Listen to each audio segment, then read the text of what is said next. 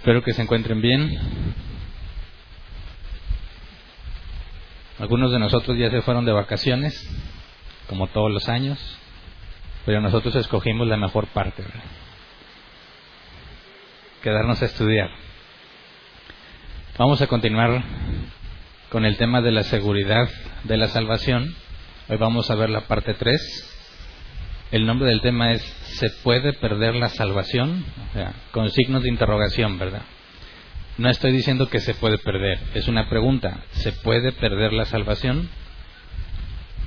Y bueno, el domingo pasado concluimos que podemos estar seguros de nuestra salvación. Entonces, si ya demostramos que podemos estar seguros de nuestra salvación, ¿cómo es que nos hacemos la pregunta de si se puede perder la salvación? Bueno, porque así como nosotros, por medio de la Escritura, llegamos a la conclusión de que podemos tener absoluta certeza de la salvación, hay personas que han llegado a la conclusión de lo opuesto, asegurando por medio de la Escritura que sí se puede perder la salvación. Yo mencioné la semana pasada que teníamos que analizar estos pasajes que aparentemente muestran que sí se pierde la salvación para poder tener nuestro estudio completo en este tema, ¿verdad? Así que quisiera que por favor recordemos algunos de los versículos que vimos el domingo pasado, que nos hablan de tener certeza en la salvación, y luego leamos algunos, casi todos los voy a mencionar, los que dicen o los que aparentemente dicen que no puedes estar seguro. ¿Por qué? Porque la perderías. Así que vamos eh, primero a Efesios capítulo 1, versículo 4 al 6. Estos son los pasajes que nos llevan a tener seguridad dice, Dios nos escogió en Él antes de la creación del mundo para que seamos santos y sin mancha delante de Él. En amor nos predestinó para ser adoptados como hijos suyos por medio de Jesucristo, según el buen propósito de su voluntad, para alabanza de su gloriosa gracia que nos concedió en su amado. Y vimos que la palabra predestinó, priorizó, tiene que ver con ordenar algo anticipadamente designar con anticipación. Entonces es una orden, Dios ordenó que sus elegidos se salven. Romanos 8, 28 al 30. Dice, ahora bien, sabemos que Dios dispone todas las cosas para el bien de quienes lo aman, los que han sido llamados de acuerdo con su propósito. Porque los que Dios conoció de antemano también los predestinó a ser transformados según la imagen de su Hijo, para que Él sea primogénito entre muchos hermanos. A los que predestinó también los llamó, a los que llamó también los justificó y a los que justificó también los glorificó. Y aquí hablamos, además de la predestinación, de que el orden de la salvación es algo que Dios hace. La salvación es una obra de Dios solamente, es monergismo. Nosotros no contribuimos, no contribuimos nada a la salvación, excepto el pecado que lo hizo necesario, ¿verdad? Pero no hay nada que nosotros hagamos para poder salvarnos. Eh, hablamos de monergismo, la obra de uno solo. En la santidad hablamos de sinergismo. Trabajamos junto con Dios, pero recordemos lo que ya habíamos dejado claro. No buscamos la santidad para salvarnos. Buscamos la santidad porque ya fuimos salvados. La santidad es la consecuencia de haber nacido de nuevo. No es la causa por la cual naces de nuevo. Entonces, al ver que Dios es el que te predestina, bueno, te elige, te predestina, te llama, te justifica y te glorifica, Diremos, podemos descansar porque no depende de nosotros. Luego, Filipenses 1.6. Estoy convencido de esto. El que comenzó tan buena obra en ustedes la irá perfeccionando hasta el día de Cristo Jesús. Vemos que es un proceso gradual, pero que es seguro. Segunda de Corintios 1, 20 al 22. Dice, todas las promesas que ha hecho Dios son sí en Cristo. Así que por medio de Cristo respondemos amén para la gloria de Dios. Dios es el que nos mantiene firmes en Cristo, tanto nosotros como ustedes. Él nos ungió, nos selló como propiedad suya y puso su espíritu en nuestro corazón como garantía de sus promesas. Y analizamos que era esta garantía, ¿verdad? Las arras, según la Reina Valera 60, en griego arrabón, el depósito que garantiza que el pago restante se va a realizar. Entonces, Dios nos da su Espíritu Santo como garantía. Está garantizado, ya lo vimos, ¿verdad? Por último, veamos un versículo más. Romanos 8, 37 al 39. Dice, sin embargo, en todo esto somos más que vencedores por medio de aquel que nos amó. pues estoy convencido de que ni la muerte, ni la vida, ni los ángeles, ni los demonios, ni lo presente, ni lo porvenir, ni los poderes, ni lo alto, ni lo profundo, ni cosa alguna en toda la creación podrá apartarnos del amor que Dios nos ha manifestado en Cristo Jesús, nuestro Señor. Entonces, estos pasajes con mucha y absoluta claridad nos hablan de la seguridad de la salvación, ¿verdad? podemos concluir sin ningún problema que Dios es fiel y que Dios va a cumplir lo que Él ordenó. Nada nos separará del amor de Cristo, ninguna cosa creada, incluyéndonos nosotros. Bueno, entonces, ¿cómo es que a la luz de estos pasajes haya otras personas, otros cristianos, que aseguran todo lo contrario? Y aseguran que también parten de la Escritura. Y bueno, yo reconozco que hay pasajes que sin una lectura detallada te llevan a concluir que efectivamente puedes perder la salvación o que no puedes estar seguro de tu salvación. Y quisiera leer algunos, los que normalmente son usados por aquellos que defienden la idea de que sí se puede perder la salvación. Por ejemplo, Romanos 14, 15, versión Reina Valera 60, porque en la NBI ya no se entiende así, hay que leer en la Reina Valera 60, dice, pero si por causa de la comida tu hermano es contristado, ya no andas conforme al amor. No hagas que por la comida tuya se pierda aquel por quien Cristo murió. Entonces, según este pasaje, alguien podría provocar que su hermano se pierda, a pesar de que Cristo murió por él. ¿Te? Dice, no hagas que por la comida tuya se pierda aquel por quien Cristo murió. Dicen, Cristo murió por él pero tú puedes hacer que se pierda. Dicen ellos, esto asegura que lo puedes perder, a pesar de que Él murió por ti.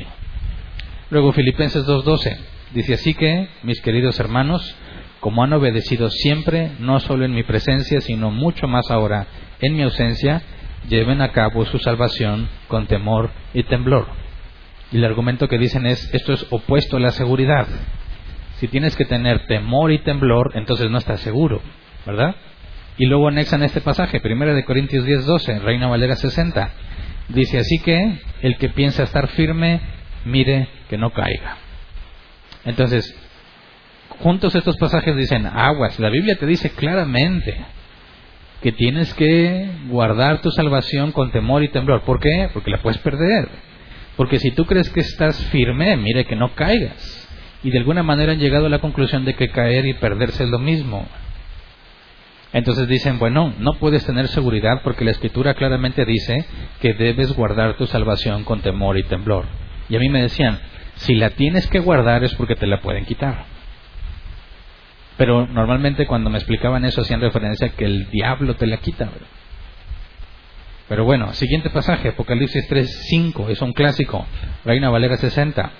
Dice, el que venciere será vestido de vestiduras blancas y no borraré su nombre del libro de la vida y confesaré su nombre delante de mi Padre y delante de sus ángeles.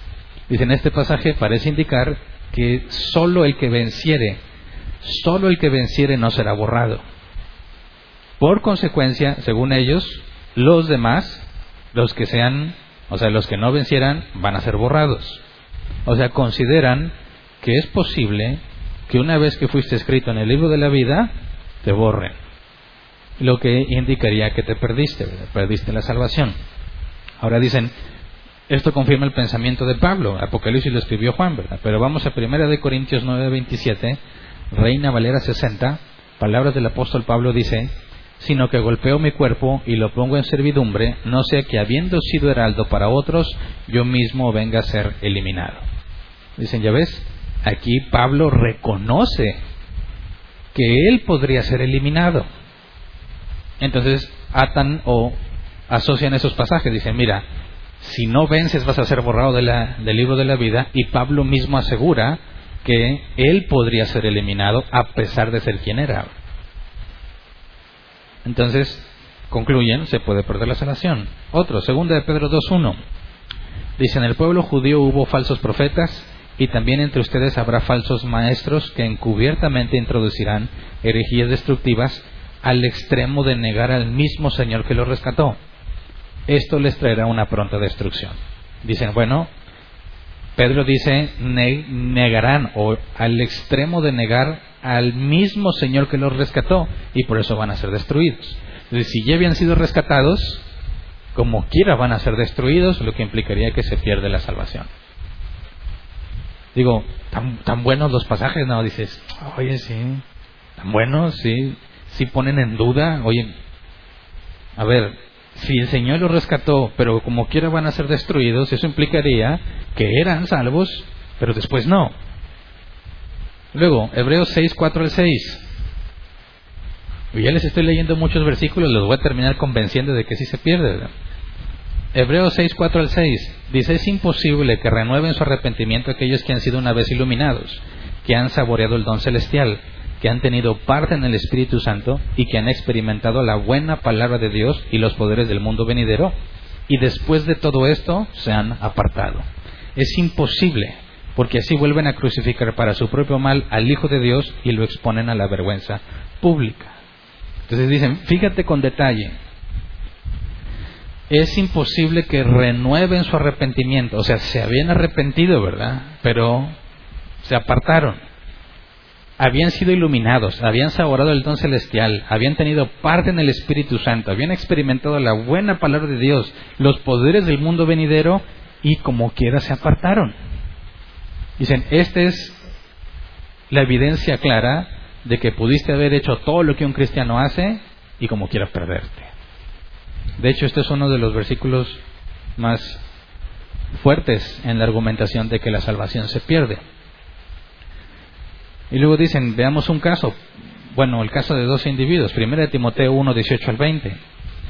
Pablo instruye a Timoteo o le informa sobre lo que hizo. Dice, Timoteo, hijo mío, te doy este encargo porque tengo en cuenta las profecías que antes hicieron acerca de ti. Deseo que, apoyado en ellas, pelees la buena batalla y mantengas la fe y una buena conciencia. Por no hacerle caso a su conciencia, algunos han naufragado en la fe.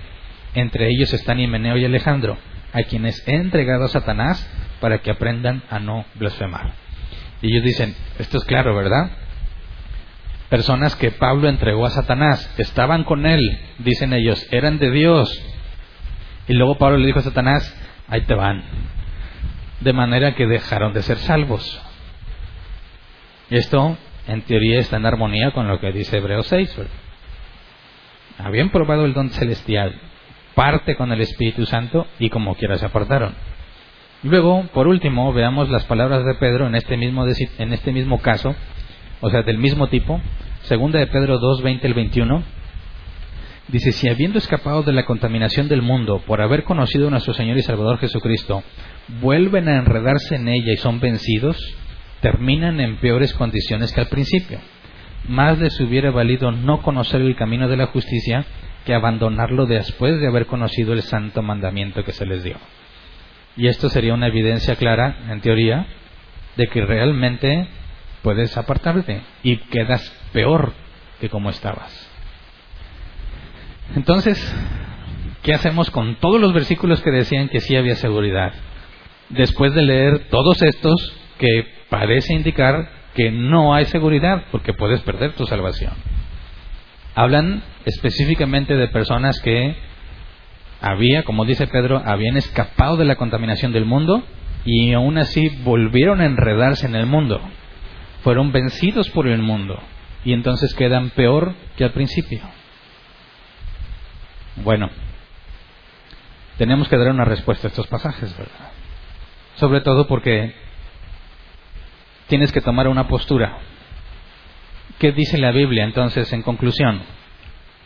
Que se pierde la salvación o que no se pierde. Es una obra que Dios hace, pero yo la puedo deshacer. Cuando dice la Escritura que nada nos separará del amor de, nada nos separará del amor de Cristo, ninguna cosa creada podrá separarnos. Bueno, pero tal vez yo sí pueda hacerlo, porque según estos pasajes, si yo abandono la fe, voy a ser destruido. Si yo niego a Jesús que me rescató, voy a ser destruido. O si alguien me hace tropezar por la cuestión de la comida, yo me voy a perder. Entonces, o no hay cosa creada que nos separe del amor de Cristo, o si hay cosas que nos separan del amor de Cristo. ¿Cómo le hacemos para resolverlo? ¿Votamos? ¿Contamos los versículos? ¿Cuáles hay más? ¿O depende de quién los dijo? Les había comentado hace tiempo que alguna vez me tocó platicar con alguien que decía que no podías juzgar, que Jesús dijo que no juzguéis para que no seáis juzgados, ¿verdad? Dijo, oye, pero Pablo dijo que cómo no hemos de juzgar cosas tan simples si vamos a juzgar a uno de los mismos ángeles. Y dice, esta persona dijo, bueno, pero yo prefiero creerle a Jesús. ¿Tú qué opinas? ¿A quién le crees? ¿A Jesús o a Pablo? Ah, pues a Jesús. Sí, pero ¿por qué Pablo escribió eso? Ahora, recordemos fundamentos 1, 2, 3 y 4. Vamos en el 103, no, 105. Fundamentos 1, 2, 3 y 4. Si Dios es el autor final de la palabra, si la palabra es inspirada por Dios, entonces no se trata de lo que si fue Pablo o Pedro o Jesús, sino que es el Espíritu Santo quien inspiró a todos los autores de la Biblia. De manera que decimos que aunque hay autores humanos de por medio que preservaron su personalidad, su estilo literario y todo eso, fueron usados por Dios para escribir lo que escribieron. Confiamos en la escritura porque es la palabra de Dios. Y si es la palabra de Dios debe ser inerrante, libre de errores, libre de contradicciones. Pero si decimos que la Biblia afirma que puedes estar seguro de tu salvación, pero también que no puedes estar seguro, tenemos un problema. Y el problema no consiste nada más en que si quién tiene la razón, sino el problema estaría en la escritura. Así que antes de empezar a indagar estos pasajes, quisiera que oráramos para ponernos en manos de Dios. Así como estamos, Señor, nos ponemos en tus manos para que nos guíes. Queremos pedirte que nos muestres en tu palabra, Señor, que es lo que el Espíritu Santo inspiró para que podamos entenderlo correctamente. Ayúdenos a entender, Señor, lo que tú comunicaste. Líbranos de nuestros propios prejuicios, de nuestros propios errores al analizar los textos y concédenos ver con claridad tu palabra, Señor, para poder aplicarla en nuestras vidas. Te damos gracias de antemano. Amén. Así que, ¿qué responderías tú? Cuando alguien te cita esos pasajes y tú le citas otros pasajes, ¿quién gana? ¿Cómo resolvemos este conflicto? Y sobre todo, ¿cuál es la raíz del conflicto? Ahora, si partimos de que la palabra de Dios es inerrante, no puede haber este tipo de problemas en la escritura. O la escritura no es inerrante o nosotros estamos haciendo algo mal. No hay otra opción. Ahora, yo he escuchado dos posturas, incluyendo una de esas dos que yo llegué a tomar en algún tiempo cuando no comprendía bien estas cosas. Pero cuando se presenta este problema, yo he conocido cristianos que dicen así, yo me apego a la escritura.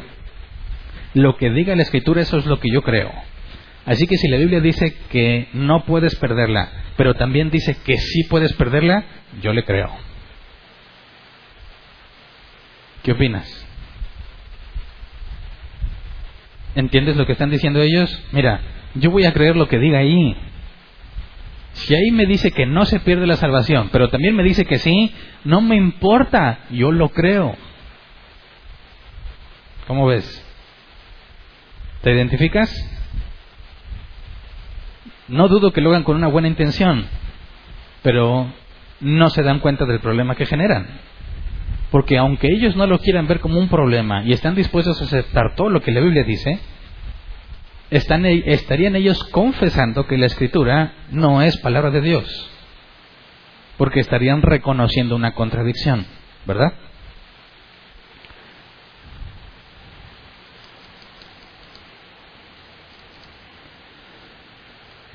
Una contradicción lógica. Quiero apuntarlo porque voy a estar refiriéndome a esto muy seguido.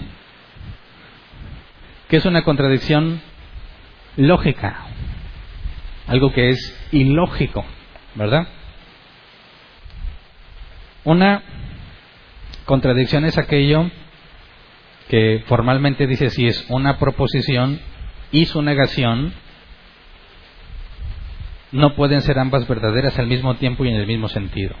Es decir, para evitar, o sea, la regla de no contradicción, para que algo no sea contradictorio, tienes que decir, algo no puede ser verdadero y falso al mismo tiempo y en el mismo sentido. Las dos cosas no pueden ser ciertas. Una de las dos es falsa. Si tú dices que ambas cosas son ciertas, es verdadero y es falso, entonces tienes una contradicción lógica. Y el asunto es que lo ilógico no existe. Por ejemplo, un círculo cuadrado. No existe. O alguien ha visto uno. ¿Puedes afirmar que un círculo es cuadrado? ¿Medio cuadrado? No. Si es un círculo, no puede tener ángulos. Si es un cuadrado, tiene que tener cuatro ángulos. Puede ser que un círculo sea cuadrado, dices, no, o es uno o es lo otro. Un soltero casado. Hay casados que dicen que son solteros. Pero ¿es real lo que dicen? ¿Puede haber un soltero casado? Alguien que dice, no, yo soy soltero, pero estoy casado. O al revés, que sería lo más común, están casados, pero son solteros. No existe. En el universo entero, aquello que sea ilógico no existe. Podemos tener certeza de eso. En el principio es el verbo, o era el verbo, dice el apóstol Juan. Logos. La palabra logos no se debe traducir como verbo. De ahí viene, de logos viene la lógica. El logos es el orden que vemos en todo el universo. Jesús es el logos. Todo ese orden que vemos en el universo, la lógica, las matemáticas, es la esencia de Dios, es una expresión de quien Dios es. Pensar con lógica es pensar como Dios lo hace. Lo ilógico no existe. Entonces, aquel que dice, mira, si la Biblia dice que sí, pero también dice que no, no importa, yo le creo, eh, lo harán con una buena intención, pero están generando un problema que no se dan cuenta. Están diciendo que la escritura no es inerrante, tiene errores, tiene contradicciones lógicas, por consecuencia es falsa, no puede ser verdadera. Así que no es una buena opción decir que tú crees lo que sea que la Biblia diga. Qué bueno que lo creas, pero tienes que entender que también podemos interpretar incorrectamente las cosas. Y el hecho de que tú las interpretes de alguna manera, eso no significa que eso es lo que dice la Biblia. Así que definitivamente hay un problema. No puedes decir que la salvación no se pierde, pero si se pierde. No se puede. Algo está mal. O se pierde o no, pero no pueden ser ambas cosas verdaderas. Y otra conclusión es que dicen, mira, no lo entiendo, así que no tengo una postura. He escuchado personas que respeto, que sé que saben, que sé que tienen testimonio de que son verdaderos cristianos, pero prefieren decir que en este punto no tienen opinión. ¿Se pierde o no se pierde? ¿Quién sabe? Parece que sí y parece que no. Bueno, es respetable, pero cuando estés en un conflicto, cuando estés en pecado, cuando sepas que fracasaste, ¿qué vas a pensar? ¿Que ya te perdiste o no? ¿O vas a decir, quién sabe? Y vas a seguir igual. Es un conflicto inescapable. Tarde o temprano vas a tener que cuestionarte a ti mismo, ¿soy salvo o no soy salvo?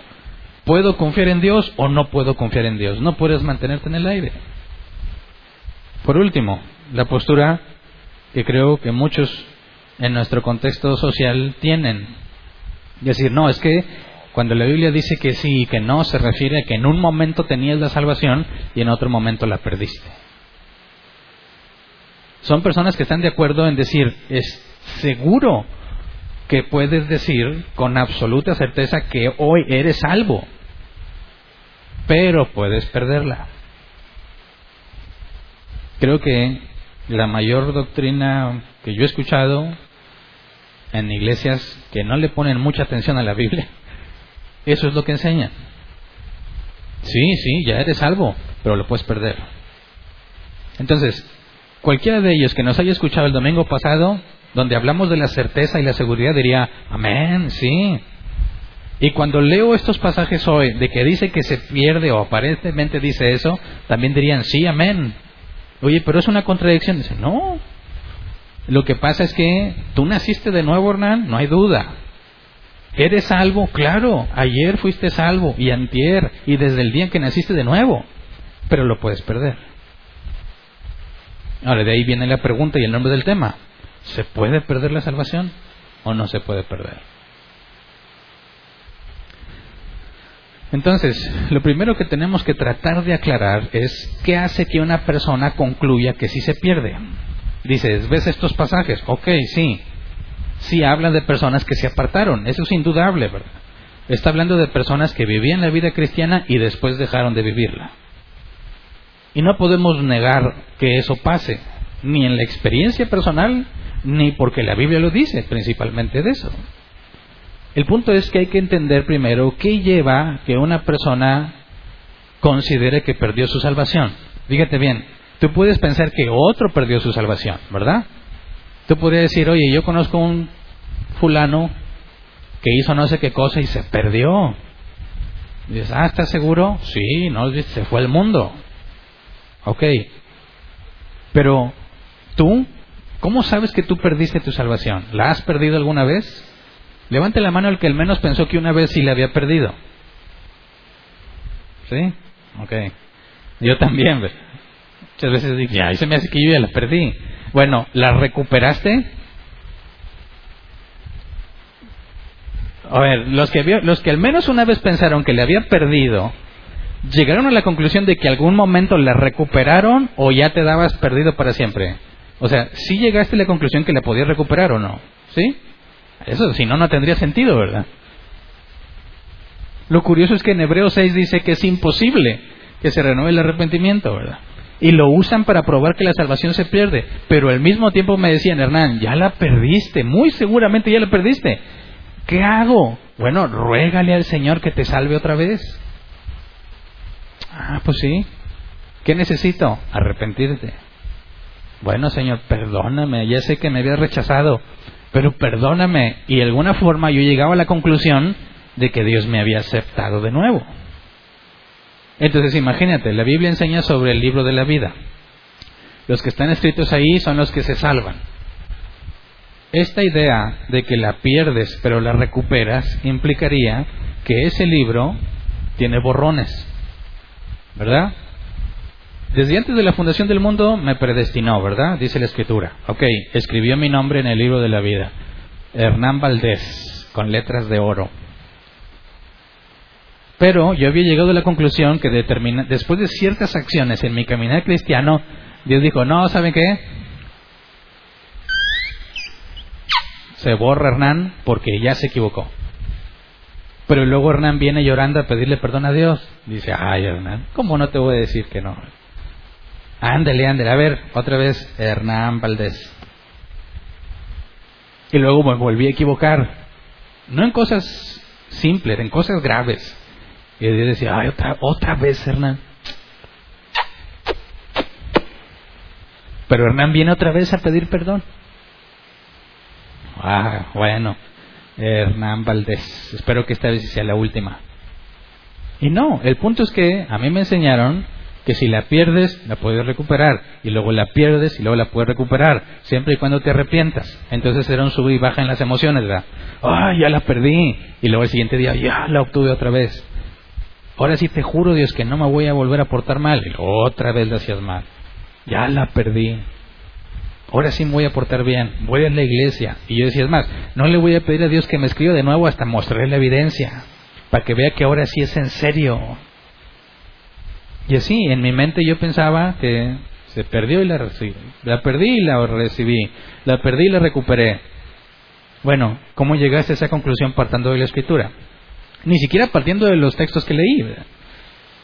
Si realmente se prueba de que se pierde y Hebreos 6 dice que es imposible que renueve este arrepentimiento, esos propios versículos echan por tierra la idea de que si la pierdes la recuperas.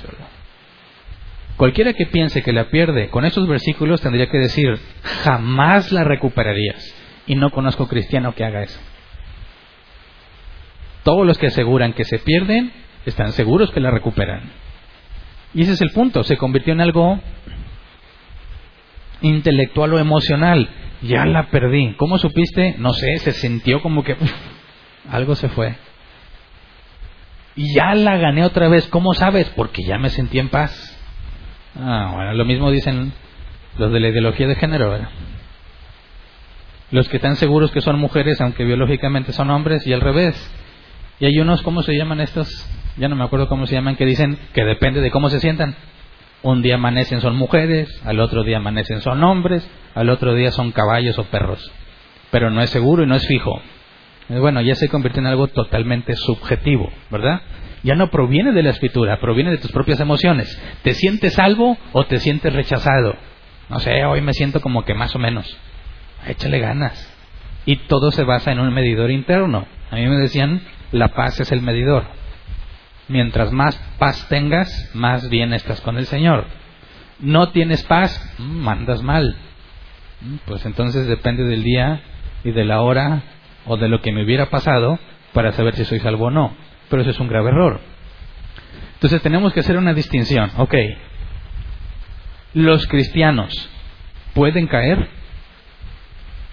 ¿Puede alguien que se congrega, que sirve, que es miembro de una iglesia, participa de la mesa del Señor, puede caer? Claro que puede caer. No es una motivación, ¿verdad? Estamos hablando de que tiene la capacidad de caer. Y eso es lo que afirma la Escritura. Por ejemplo, uno de los pasajes que usan a favor de que la salvación se pierde, por ejemplo, 2 de Pedro 2, 20 al 21. Dice, si habiendo escapado de la contaminación del mundo, por haber conocido a nuestro Señor y Salvador Jesucristo, vuelven a enredarse en ella y son vencidos, terminan en peores condiciones que al principio. Más les hubiera valido no conocer el camino de la justicia que abandonarlo después de haber conocido el santo mandamiento que se les dio. Ahora, esto es innegable. Personas que estaban en la iglesia y ya no están en la iglesia. ¿Eso puede pasarle a cualquiera de nosotros? Sí. Claro que sí. De hecho, hay una palabra que se usa para describir esto, apostasía, ¿verdad? Y esa palabra proviene de la escritura. Por ejemplo, 1 Timoteo 4.1, Reina Valera 60. Dice, pero el Espíritu dice claramente que en los postreros tiempos algunos apostatarán de la fe, escuchando espíritus engañadores y a doctrinas de demonios. Apostatarán, apistemi, el griego que se traduce como alejarse o apartarse de. Así que la, apostasía es bíblica, ¿verdad? El hecho de que alguien se diga cristiano y después diga que ya no es cristiano es algo bíblico. No lo negamos, lo confirmamos. El asunto es, ¿esta caída significa que ya no es salvo? ¿Qué opinas? ¿Caer es sinónimo de perderse? ¿O depende de qué caíste? Si cometiste un serio pecado moral y ya te perdiste, ¿qué determina que ya te perdiste? ¿Cuáles son los parámetros o los criterios para determinar que alguien ya se perdió? Bueno, eso no proviene de la escritura. Es algo que las personas han ido inventando o tratando de concluir en base a algunos pasajes, pero no hay nada en la escritura que te diga eso. Ahora, veamos el caso de Himeneo y Alejandro. Primera Timoteo 1, 18 al 20. Lo leímos hace unos minutos. Timoteo, hijo mío, te doy este encargo porque tengo en, tengo en cuenta las profecías que antes se hicieron acerca de ti. Deseo que, apoyado en ellas, pelees la buena batalla y mantengas la fe y una buena conciencia. Fíjate bien, te está diciendo, hey, mantente. Es lo que piensan los que consideran que la salvación se pierde. Yo me tengo que mantener en la fe. Dice, por no hacerle caso a su conciencia, algunos han naufragado en la fe. Esta palabra naufragado se traduce en dos formas. Literalmente, sufrir naufragio, como le pasó a Pablo, que naufragó literalmente, o en sentido figurado es quedar en ruina. Ahora, aquí de Himeneo y Alejandro, ¿nos está diciendo que se subieron a un barco y naufragaron? No. Dice que naufragaron en la fe, es decir, fueron o llegaron a la ruina en cuestiones de fe. ¿Qué significaría eso? Que la dejaron totalmente. Dice, entre ellos están Himeneo y Alejandro, a quienes he entregado a Satanás para que aprendan a no blasfemar. Ok, del texto sabemos que Himeneo y Alejandro se apartaron de la fe. Apostasía, ¿verdad? Se apartaron de lo que una vez creían. Luego dice que los ha entregado a Satanás. Y esto lo hablamos hace tiempo. Si Satanás es malo, tan malo, que siempre está en contra de los planes de Dios y en contra de los hijos de Dios, ¿qué le habrá respondido Satanás a Pablo cuando Pablo le dice, ahí te van? ¿qué le hubiera dicho? Si tú fueras Satanás y te cae bien gordo Pablo, y Pablo te dice, oye, ahí te van dos, ¿para qué, para, para qué se los dio? Dice, a quienes ha entregado Satanás para que aprendan a no blasfemar. Entonces, Pablo le diría a Satanás, ahí te van dos. Satanás diría, ¿y estos qué? Ahí enséñameles a no blasfemar. ¿Qué le habría dicho Satanás? Ah, sí, como no, con mucho gusto. ¿Podría trabajar en equipo con el apóstol Pablo? Puede decir, bueno, a ver, yo me tengo unas técnicas para que aprendan a no blasfemar. No, eso sería trabajar junto con Dios, a favor de Dios, no en contra de Dios. Entonces, nos está diciendo que literalmente Satanás trabajó con Pablo y con Dios para enseñarle algo a Emeneo y Alejandro. Claro que no. Eso haría Satanás bueno, ¿verdad? Trabajando en conjunto con el Señor para tratar de restaurar a Emeneo y Alejandro. No. Nos está hablando de lo que se entiende como la excomunicación de la iglesia. Recuerden que la palabra iglesia en griego es los que son apartados de, ¿verdad? Los que han salido del mundo. Por consecuencia, si estás en la iglesia, la verdadera iglesia, la iglesia invisible, acuérdense que hacemos diferencia entre iglesia visible e invisible. La iglesia visible es todos los que se reúnen. Y bíblicamente hablando, hay gente crédula e incrédula. Ambos se dicen cristianos, ¿verdad? Hay ovejas y cabras, a lo que yo les llamo las cabras locas. Cabras que piensan que son ovejas. La iglesia visible está conformada por ovejas y por cabras locas. La iglesia invisible solamente la conforman las ovejas de Cristo. Pero se le llama invisible porque nosotros no podemos verlo. Solo Dios puede hacerlo. Nosotros vemos la iglesia visible y como nos, nos basamos o estamos limitados a las apariencias y no vemos el corazón como Dios lo hace, ante nuestros ojos parecen cristianos cuando en realidad no lo son. Ahora, si estos que están siendo entregados a Satanás, no significa que literalmente se los dieron a Satanás para que Satanás les enseñe a no blasfemar, no. Está hablándonos de que si tú no perteneces a la, a la iglesia visible, por consecuencia eres del mundo, y los del mundo son sumisos a la voluntad de Satanás. De manera que expulsar o excomunicar a alguien es lo mismo que decir se lo entrego a Satanás lo, regresamos al mundo. No porque nosotros le quitamos su salvación, sino porque según el proceso que Jesús enseña en Mateo 18, 15 al 17, el que no tiene evidencia de arrepentimiento no puede ser considerado un cristiano. Ahora, ¿qué es lo que está haciendo Pablo aquí? Los entrega a Satanás, los expulsó de la iglesia, pero tiene un propósito, que aprendan a no blasfemar. Eso nos revela primero el problema de ellos, la blasfemia. La blasfemia es ofender, decir algo eh, totalmente equivocado o falso acerca de Dios. Entonces, si Meneo y Alejandro o blasfemaron de palabra o su doctrina era tan errada en lo fundamental que era considerada una blasfemia y no se retractaban. Entonces, si Meneo y Alejandro, dice Pablo, los expulsé, los excomuniqué de la iglesia, con la esperanza de que aprendan a no blasfemar, de que sean restaurados por Dios. ¿Eso le puede pasar a un cristiano genuino y auténtico? Sí. ¿Significa que se perdió? No. ¿Verdad? Porque aún Pablo demuestra que tiene esperanza. Los excomunicamos para que aprendan a no blasfemar. Esa es la esperanza de Pablo y esa es la esperanza de toda iglesia que excomunica a alguien la esperanza de que Dios les conceda arrepentimiento. Entonces, fíjate bien, reconocemos, y es innegable bíblicamente, que los cristianos genuinos caen. Un cristiano genuino puede apartarse de la fe, decir que no cree en Cristo y negar a Cristo mismo. ¿Cómo lo sabemos? ¿Qué hizo Pedro? ¿Qué hizo Pedro? Después de vivir con Jesús tres años, de ser usado por el Espíritu Santo, recibir instrucción directa de Dios encarnado, después de alardear, aunque todos estos te dejaren, yo no te voy a abandonar. ¿Y qué le dijo Jesús? Antes de que cante el gallo me vas a negar tres veces. ¿Y qué hizo? Lo negó. ¿Por qué lo negó? Para preservar su vida. Dijo, si a Jesús le hacen así y él, en, la misma, en el mismo lugar donde tenían a Jesús, le preguntan, oye, ¿tú eres de los de Jesús? Le dio mucho miedo. Y me imagino yo, porque la escritura no lo dice, pues, si así lo hacen a él, pues aquí me van a poner junto con él.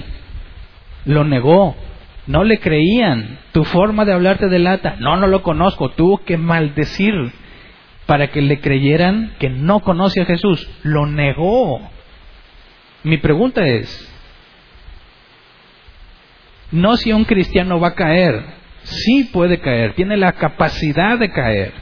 La pregunta es si la caída es definitiva o no. ¿Podrá un cristiano genuino caer para nunca más levantarse? ¿O podrá caer temporalmente?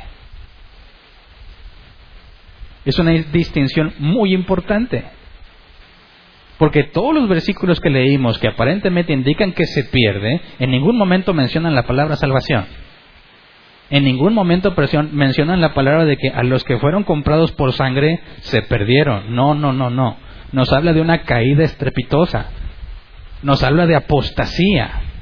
Y eso es bíblico. La pregunta es, ¿podrá un cristiano regenerado caer definitivamente? Es decir, caer, apostatar y jamás volver a la fe? Esa es la pregunta a resolver. Y me parece que ahí está el meollo del asunto, de la equivocación. El pensar que si caes vergonzosamente entonces te perdiste. Eso en ningún momento lo encuentras en la escritura. Pero ese tipo de caída sí. Dices, bueno, pues quizás la de Pedro no fue tan vergonzoso. Estaba tratando de salvar su propia vida, ¿verdad? De hecho, estuve leyendo que la iglesia primitiva se encontró con esos problemas cuando llegó una persecución muy fuerte del imperio romano y empezaron a matar a los cristianos.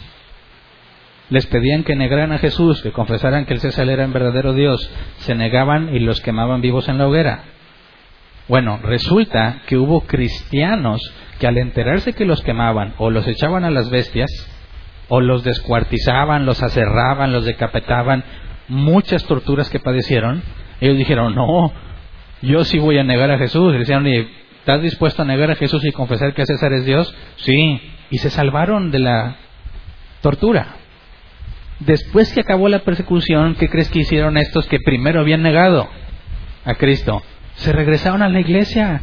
Dijeron, no, perdónanos, es que echamos mentirillas, pero sí creemos. ¿Los aceptas de regreso o no? Dirías, a ver, a ver, Imagínate, dices, a mi papá lo atraparon. Le pidieron que negara a Jesús, no lo negó y fue quemado vivo. Y tú vienes a decirme que eres cristiano cuando no tuviste el valor de mantenerte firme. ¿Tú los aceptabas o no? Imagínate. Ah, hubo un tiroteo ayer, ¿verdad? No tengo mucha información, pero uno anterior se supo que a los que mataban les preguntaban si eran cristianos. Si dicen que sí, les decías, puedes, ¿estás dispuesto a negar tu fe? No, y lo mataban y le preguntaban al siguiente. Imagínate que hay tres cristianos en fila, tú eres el tercero, los primeros dos se mantienen firmes y les dan un balazo en la cabeza y luego te preguntan a ti, ¿qué dices? ¿Qué respondes? ¿Sí o no? A ver, al primero lo mataron porque dijo que sí. Al segundo también, ¿qué me va a pasar a mí? ¿Tendrás el valor para mantenerte firme? ¿O dirás, Señor, tú sabes que hay en mi corazón? Tú sabes que realmente te amo, así que cuando me pregunten, no me hagas caso. Voy a mentir para poder servirte. ¿De qué sirve que yo me muera? ¿Mm? Es mejor perro vivo que perro muerto. ¿no? Así que cuando me pregunten, le voy a decir, no, no, yo no soy cristiano. Ah, y te brincan y dices, ay, gracias Dios, gracias, porque me creyeron. Y luego vas a la iglesia bien campante el domingo.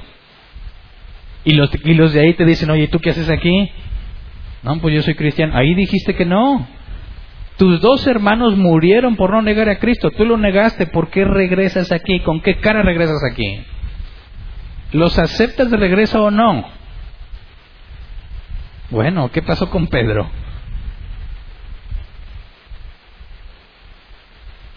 ¿Perdieron su salvación? En mi caso hipotético, y en el caso de la iglesia primitiva, ¿perdieron su salvación los que negaron a Cristo por temor a perder la vida? Cayeron vergonzosamente. Generaría muchos problemas a los familiares que quedaron vivos de los que se mantuvieron firmes. Pero bíblicamente tendrías que ver el caso de Pedro y que Jesús le dijo antes de que Pedro lo negara, una vez vuelto, confirma a tus hermanos.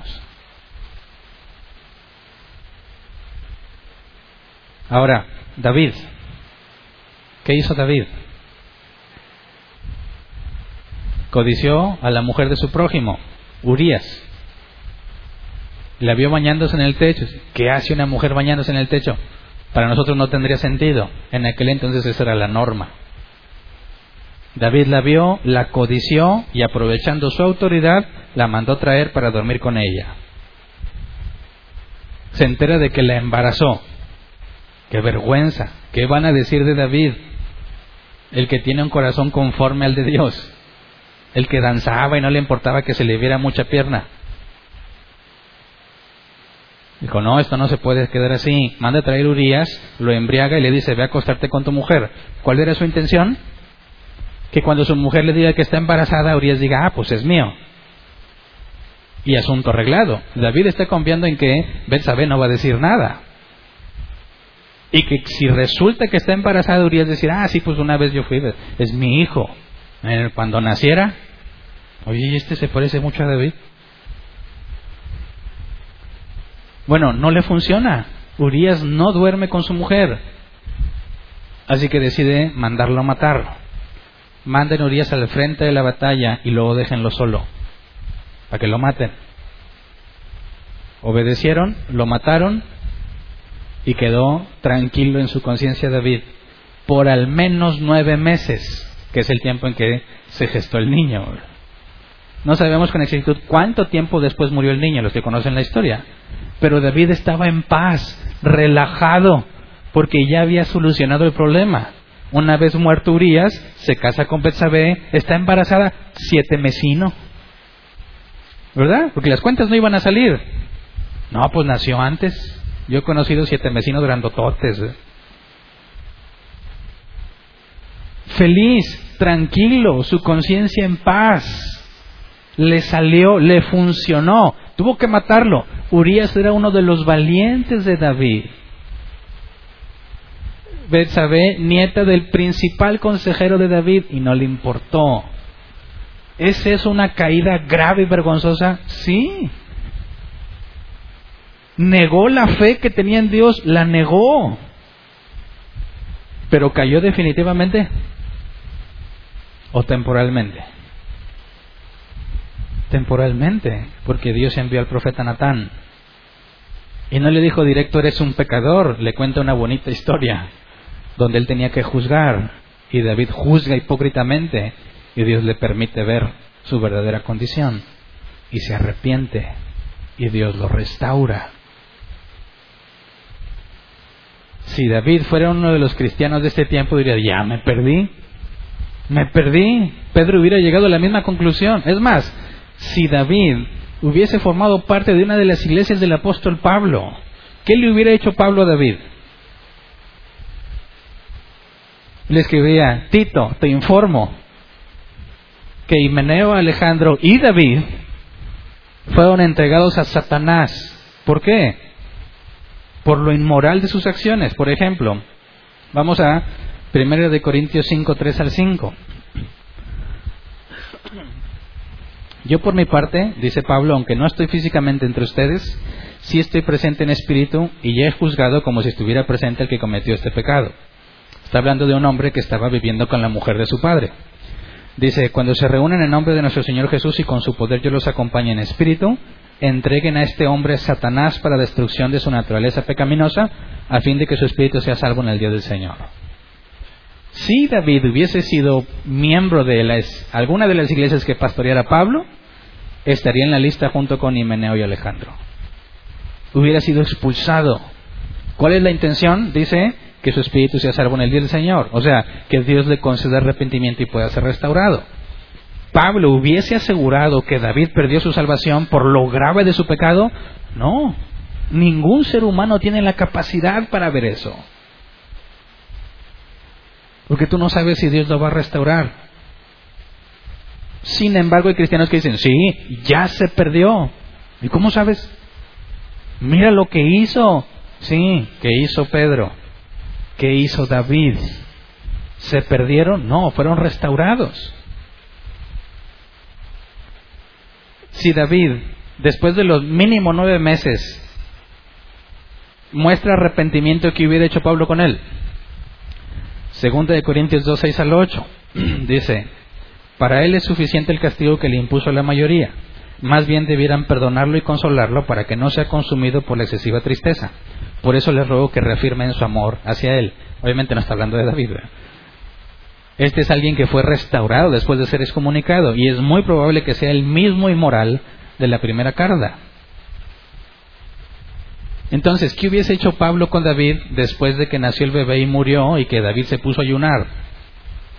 Hubiese sido restaurado. ¿Por qué? Porque Dios le concedió arrepentimiento.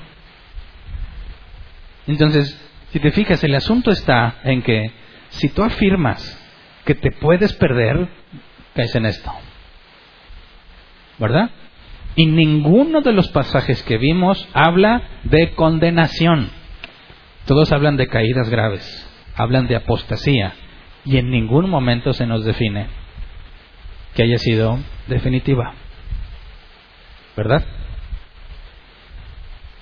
Entonces, sí es cierto que los cristianos caen de manera muy vergonzosa, de manera pública. Últimamente se reciben noticias de pastores reconocidos, de iglesias y doctrinas reformadas, que anuncian su apostasía y se apartan de la fe. ¿Significa que perdieron su salvación? No. No hay ser humano que pueda ir a echarle un ojo al libro de la vida y ver si está o no está allí. Lo único que nos resta hacer es esperar en esperanza de que si fueron excomunicados la esperanza radica en que Dios les concede arrepentimiento. Pero ¿qué pasa si murió sin arrepentirse? Veamos ese caso. ¿Qué pasa si alguien definitivamente nunca regresa? ¿Has conocido a alguien así? ¿Has conocido a alguien que profesando ser cristiano se fue al mundo y murió sin haber regresado a la iglesia? ¿qué pasó con ellos? Dicen, eso sí se perdieron. ¿Se perdieron? Tenemos que responder esa pregunta, ¿verdad? Entonces analicemos, ¿qué pasa con esos que se fueron y nunca regresaron? Tienes la certeza de que no regresaron, murieron en pecado. ¿Qué pasó con ellos? ¿Cómo explicamos esto? Bueno, primero tenemos que recordar algo que hace mucho ya hemos visto, pero que no leímos el tema pasado porque lo estaba guardando para este. ¿Qué dice Jesús al respecto? Respecto a sus ovejas. Fíjate bien, cuando hablamos de salvación hay tres voluntades presentes, ¿verdad? La voluntad de Dios, que ordenó que alguien se salve, lo que es la predestinación. La voluntad del hombre, que tal vez no quiera salvarse, no quiere nada con Dios, o estando con Dios decide irse. Y la voluntad de Satanás, que puede estar buscando con todas sus fuerzas hacer que tú te pierdas. Entonces, esas tres voluntades tienen que ver con la salvación, ¿verdad? Lo que Dios quiere, lo que la persona quiere y lo que Satanás quiere. ¿Cuál voluntad es la más fuerte? Si Dios quiere salvar a una persona y la persona no quiere salvarse, ¿qué va a pasar? Si Dios quiere salvar a una persona, la persona quiere salvarse, pero Satanás no quiere, ¿qué va a pasar? ¿Qué hay si la persona quiere salvarse, pero Dios no quiere? ¿Cuál voluntad es la que es más fuerte? Bueno, antes de echar a volar la imaginación, vamos a lo que dice la Escritura. Juan 6, 37 al 40. Palabras de Jesús. Todos los que el Padre me da, vendrán a mí. Y, el, y al que a mí viene no lo rechazo. Porque he bajado del cielo no para hacer mi voluntad, sino la del que me envió. Y esta es la voluntad del que me envió. Que yo no pierda nada de lo que Él me ha dado, sino que lo resucite en el día final. Porque la voluntad de mi Padre es que todo el que reconozca al Hijo y crea en Él tenga vida eterna y yo lo resucitaré en el día final. Aquí hay dos cosas fundamentales. La voluntad del Padre es que los que creen en Jesús tengan vida eterna. Y que Jesús no pierda ninguno de esos, sino que lo resucite en el día final.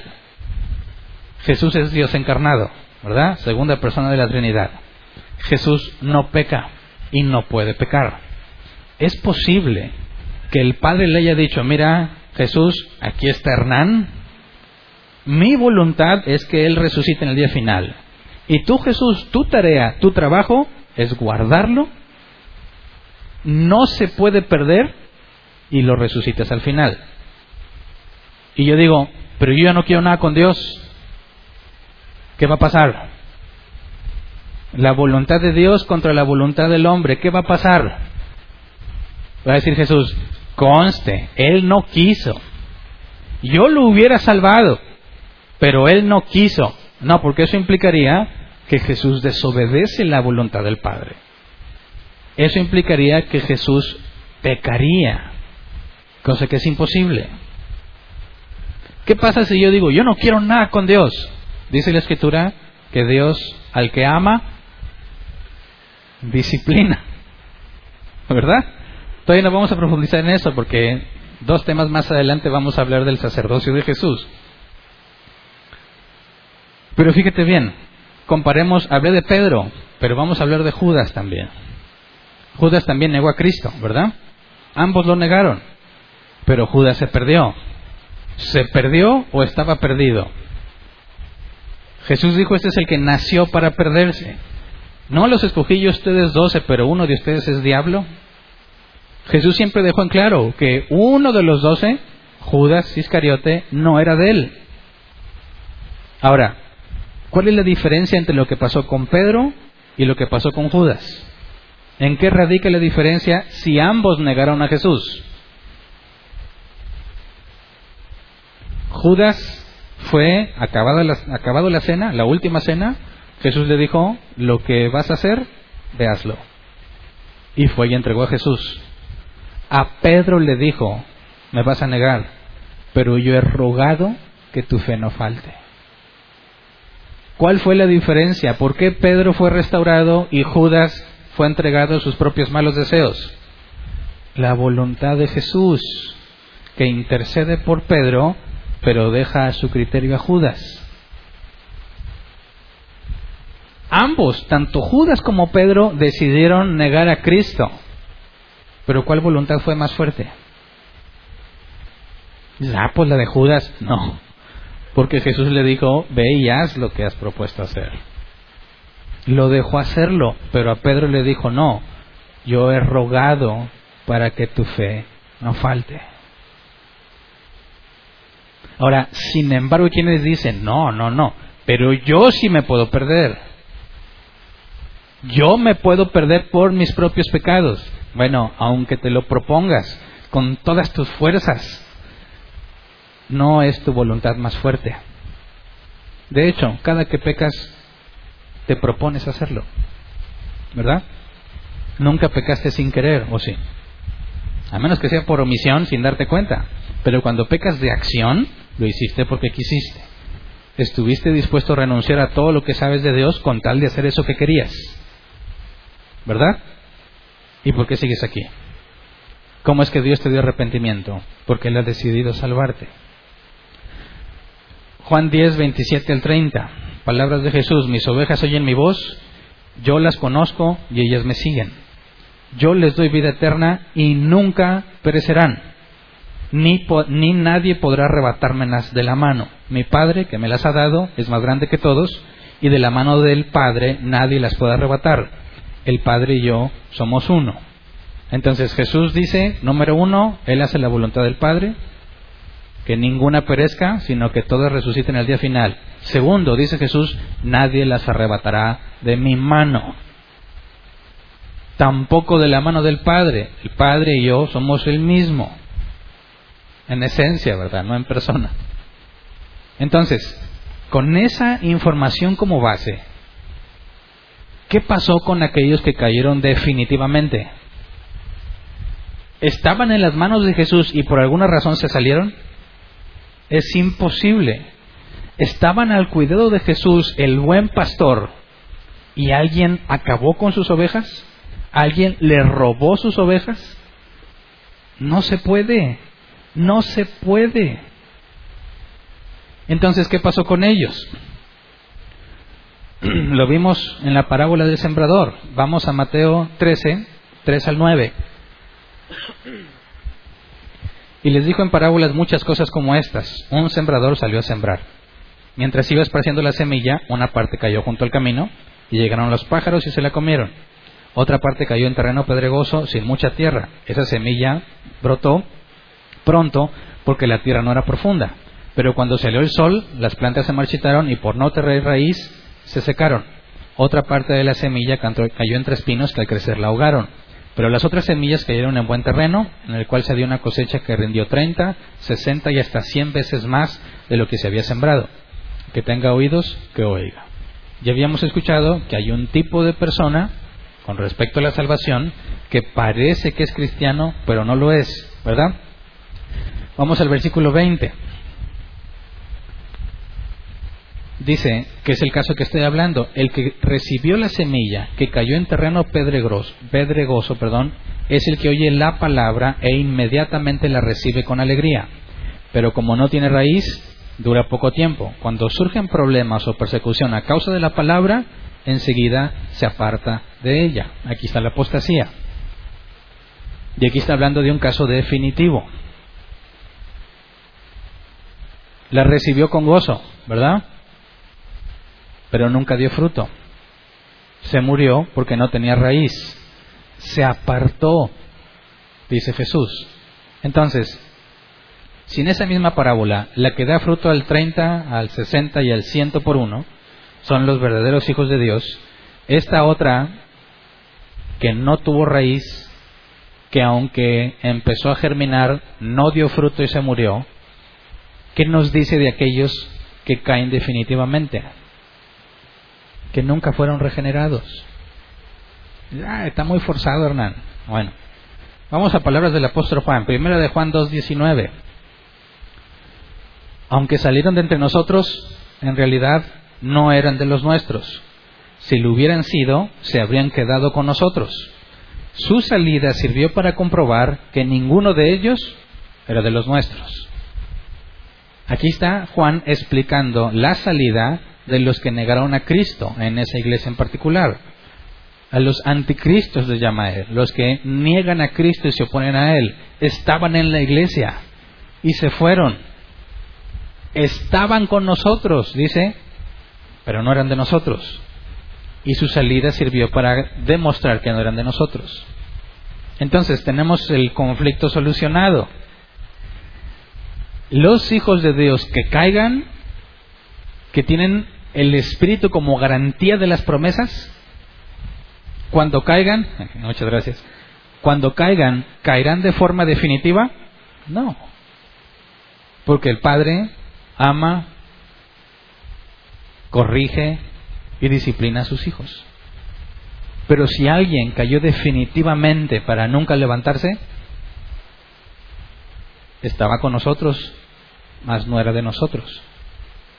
Y precisamente esa salida sirvió para demostrar que no era de nosotros. El trigo y la cizaña, la parábola que sigue. ¿Alguien ha visto el trigo y la cizaña juntos? Levante su mano. ¿Nadie? Bueno, son prácticamente iguales. Prácticamente iguales. De hecho, si tú buscas en internet fotos del trigo y luego la cizaña, vas a decir cuál es cuál. ¿Cómo diferencias una de la otra? Bueno, que cuando la espiga da fruto, el peso del fruto hace que la espiga se doble. Mientras que la cizaña, que da fruto, pero no pesa, la espiga se mantiene erguida. Las espigas doblegadas son el trigo, las erguidas son la cizaña, es la forma de identificarlas. Pero la característica es que crecen juntas. El trigo se parece a la cizaña y la cizaña se parece al trigo. Pero la cizaña nunca fue trigo. Y jamás va a dejar de ser cizaña. La confusión principal de los que creen que la salvación se pierde radica en que no distinguen entre trigo y cizaña y asumen que todo el que cae es trigo. Y si nunca se levantó, dicen, es un trigo que se volvió cizaña, cosa que es ilógica. La iglesia visible está compuesta de trigo y cizaña, revuelto. Si dices, un cristiano cayó, no puedes apresurarte a decir que era cristiano, ¿verdad? Tienes que esperar a que pase el tiempo, tienes que orar a Dios, tienes que esperar en Él. Y con el tiempo, dependiendo de si muere arrepentido o no, podrás determinar, era trigo o cizaña con certeza, hasta que muera. Y aún así, tú no sabes si antes de morir Dios le concedió arrepentimiento. Entonces, ¿qué ser humano tiene la sabiduría la capacidad para decir, tú ya perdiste tu salvación. No se puede. No es posible determinarlo bíblicamente. Entonces, cuando la cizaña cae y nunca se levanta, en palabras de Juan, eso demuestra que era cizaña. Cuando el trigo cae y Dios lo restaura, eso demuestra que es trigo. Pero nunca puedes confundir uno con el otro. Entonces, si Jesús ya aseguró que sus ovejas no perecerán, que nadie las puede arrebatar de su mano, pero tú aseguras que sí, tienes una contradicción y peor aún, haces de Jesús un mentiroso. ¿Verdad? No tiene sentido. Bueno, entonces, ¿qué onda con los versículos que leímos? ¿Cómo los explicamos? Unos de ellos son muy fáciles de explicar, unos son complejos. Y uno sobre todo es el más complejo en Hebreos 6. Porque tiene muy poca información sobre lo que dice, muy poco contexto. No sabemos quién es el autor, ni siquiera sabemos exactamente a qué se refiere, si había, habla de los judaizantes o habla de otro tipo de personas. Y requiere un análisis más profundo. Y ese versículo lo vamos a dejar para el próximo domingo, para hablar de los que aquellos una vez iluminados, como dice la carta a los hebreos. Pero hoy vamos a responder de manera breve y tan relativamente simple los demás pasajes, dejando como base que Jesús no miente, ¿verdad? Que la voluntad de Dios está por encima de todas las cosas. Que si Dios ha ordenado algo, así va a ser porque Él es todopoderoso. Que Jesús nunca permitirá que una de sus ovejas perezca o que alguien las arrebate de su mano. Partiendo de que hay trigo y hay cizaña, vamos a leer estos pasajes. Por ejemplo, Romanos 14, 15, Reina Valera 60. Los voy a leer en el mismo orden que los mencioné al principio.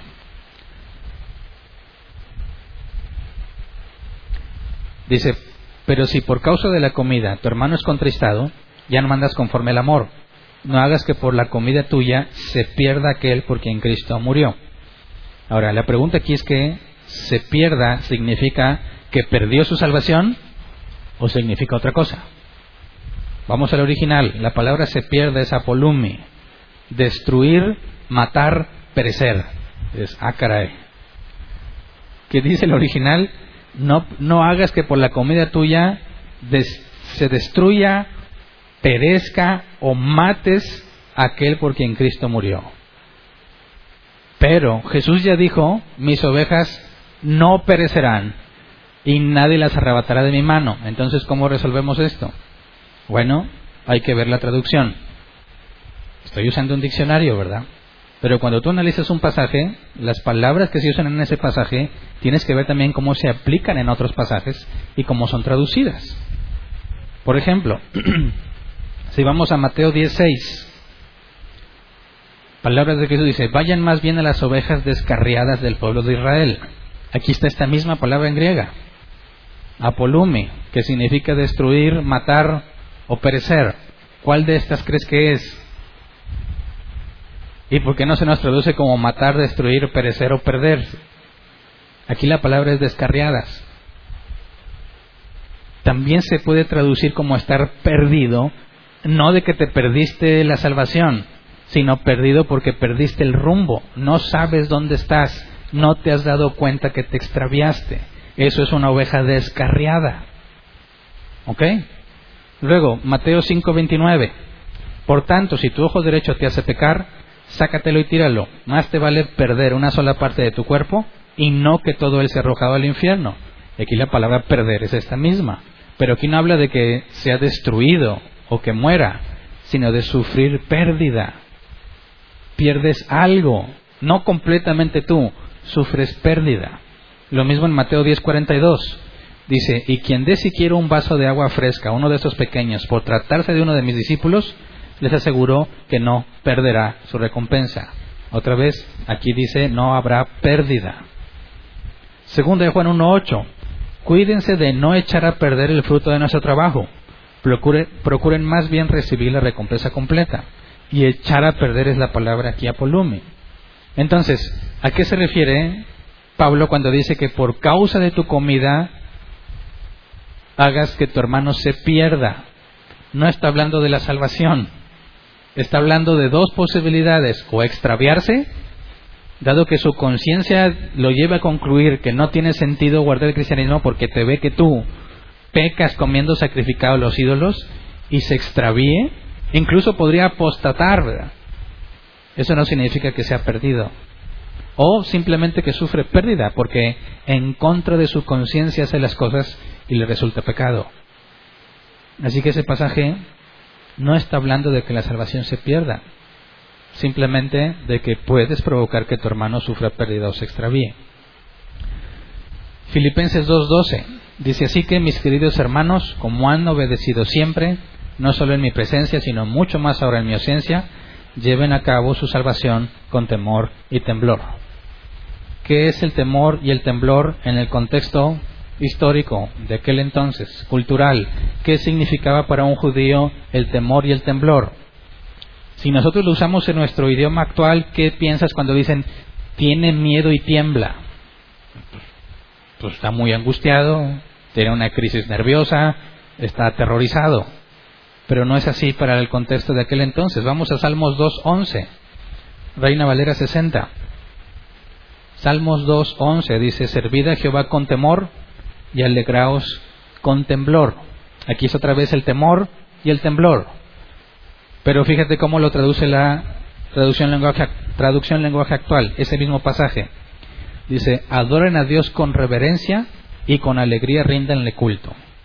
No aparece la palabra temor ni temblor. Fueron reemplazadas por reverencia y rendir culto. ¿Por qué? Porque eso es lo que significaba en aquel entonces. El temor y el temblor al Señor es una profunda reverencia y respeto hacia Él. No tiene nada que ver con que no tenga seguridad. Siguiente, 1 Corintios 2:12. Así que el que piensa estar firme, mire que no caiga. ¿Y cuál es el problema con este pasaje? Ya vimos si un cristiano puede caer, ¿verdad? Sí. ¿Y qué es lo que dice Pablo? Piensas estar firme, mire que no caiga. Ok, si yo me las doy de muy seguro y me descuido, voy a pecar, voy a caer en pecado. Aquí no está hablando nada con respecto a perder la salvación. No hay ningún problema en aceptar que los cristianos pueden caer. Así que este es, una, es un llamado de atención. No te confíes, más bien esfuérzate en vivir en santidad para que no caigas en pecado. Este pasaje no tiene relevancia. Apocalipsis 3.5, Reina Valera 60. Al que, perdón, el que venciere será vestido de vestiduras blancas, y no borraré su nombre del libro de la vida, y confesaré su nombre delante de mi Padre y delante de sus ángeles. Bueno, esto los lleva, algunos concluyen este pasaje diciendo, bueno, ¿y si yo no venzo?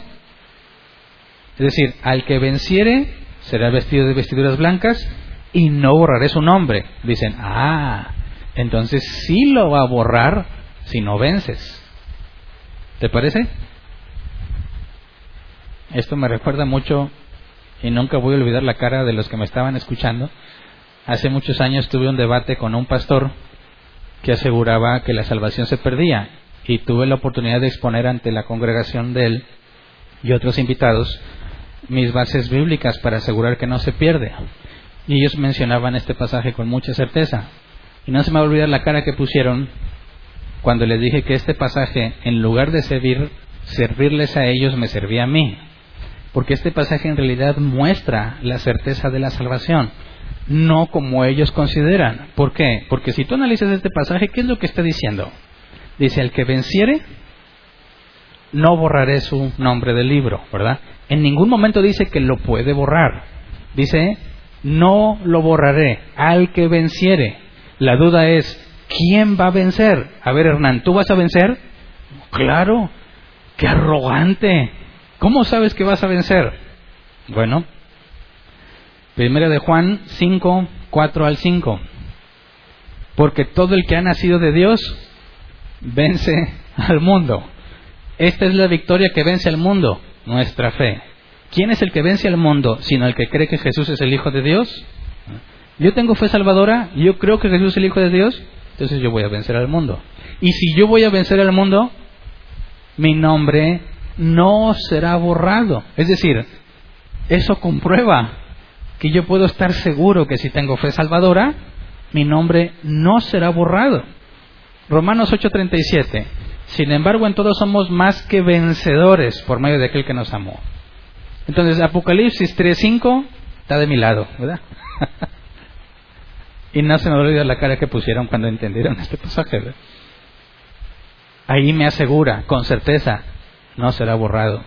Nada de tallones, ni borrones, ni escribir y luego borrar y volver a escribir. No, no será borrado. Luego dice, 1 Corintios 9:27, sino que golpeo mi cuerpo, Reina Valera 60, y lo pongo en servidumbre, no sea que habiendo sido heraldo para otros, yo, yo mismo venga a ser eliminado. Bueno, para empezar, no está hablando de la salvación. La palabra eliminado, adoquimos, se traduce como no pasar la prueba, ser rechazado o descalificado. ¿Por qué diría Pablo, como la NBI dice, sería descalificado, no eliminado? Bueno, fíjate el contexto, está hablando de una competencia entre deportistas. Primera de Corintios 9, 24 al 27. Dice, ¿no saben que en una carrera todos los corredores compiten, pero solo uno obtiene el premio? Corran pues de tal modo que lo obtengan. Todos los deportistas se entrenan con mucha disciplina. Ellos lo hacen para obtener un premio que, que se echa a perder. Nosotros, en cambio, por uno que dura para siempre. Así que yo no corro como quien no tiene meta, no lucho como quien da golpes al aire. Más bien, golpeo mi cuerpo y lo domino, no sea que después de haber predicado a otros yo mismo quede descalificado. El concepto de quedar descalificado es cometer una falta grave. Y ya vimos que los cristianos pueden cometer faltas graves. No que les den permiso, No me confundan por favor en esto. Y ahí me han dicho, tú dijiste que el cristiano puede pecar, entonces yo voy a pecar. No, no, no. Cuando digo pueden, no es porque les dé autorización, ¿verdad? Es, tienen la capacidad de hacerlo. Entonces, cuando Pablo dice, no sé que yo mismo quede descalificado, está hablando de correr en santidad, de vivir la vida cristiana, porque si no vas a caer en una falta grave. No está hablando que vas a perder tu salvación. En el contexto de una carrera dice, solo uno llega a la meta. Si lo quieres tomar literal, entonces tendrías que decir que nada más uno se va a salvar. No, haciendo ese ejemplo, Pablo dice, yo no puedo confiarme, no sé qué, estando al frente, siendo un apóstol, yo mismo sea avergonzado por haber caído en pecado. ¿Me explico? No está hablando para nada de la salvación. En su manera de explicar las cosas nos está haciendo ver que el cristiano necesita la santidad. Ese es un hecho. Y tienes que esforzarte por ser santo. Ahora, segunda de Pedro 2.1. En el pueblo judío hubo falsos profetas, y también entre ustedes habrá falsos maestros que encubiertamente introducirán herejías destructivas, al extremo de negar al mismo Señor que los rescató. Esto les traerá una pronta destrucción. Ahora, Pedro nos está hablando aquí de cristianos que perdieron su salvación, les llama falsos maestros, ¿verdad? Falsos maestros, unos que nunca fueron. Pedro asegura que estos falsos maestros, dice, que encubiertamente introducieron herejías destructivas, al extremo de negar al mismo Señor, fíjate, no está diciendo que ellos así literalmente negaban al Señor, no, sino que por medio de sus herejías terminan negando al Señor. Estos falsos maestros están en la iglesia, se dicen cristianos, y lo que Pedro dice es que su doctrina los lleva a, negar al mismo Señor que supuestamente los rescató. Está mostrando la contradicción lógica de estos falsos maestros. Fíjate cómo se expresa de ellos en el versículo 17 al 19. Estos individuos son fuentes sin agua, niebla empujada por la tormenta, para quienes está reservada la más densa oscuridad. Pronunciando discursos arrogantes y sin sentido, seducen con los instintos naturales desenfrenados a quienes apenas comienzan a apartarse de los que viven en el error.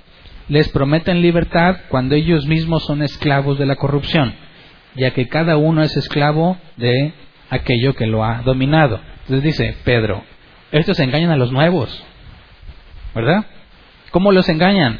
Diciéndoles que pueden hacer toda clase de libertinaje, lo que sus instintos naturales desenfrenados quieren hacer. Pero estos falsos maestros dicen que son cristianos, están en la iglesia. Dicen, estos engañan a los nuevos, a los que apenas empiezan a apartarse.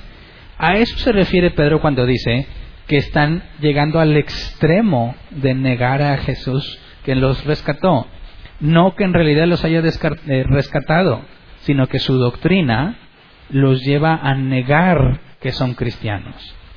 Fíjate bien, el versículo que sigue, 20 al 21, que es otro de los versículos usados, dice, si habiendo escapado de la contaminación del mundo por haber conocido a nuestro Señor y Salvador Jesucristo, vuelven a enredarse en ella y son vencidos, terminan en peores condiciones que al principio.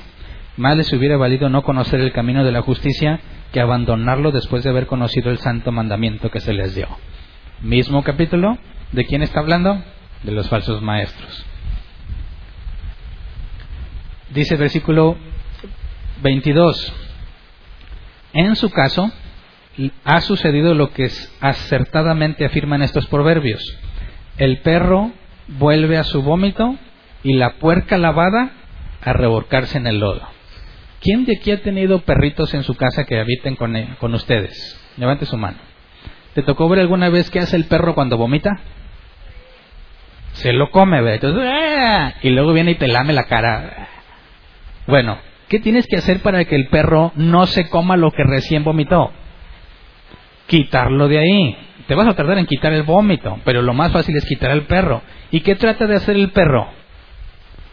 ir a comerse su vómito. Tienes que estar luchando con él porque mientras lo tenga a la vista, va a tratar de comérselo. Dice Pedro, estos falsos maestros que llegan al extremo de negar a Jesús quien los rescató, son como el perro que vuelve a su vómito.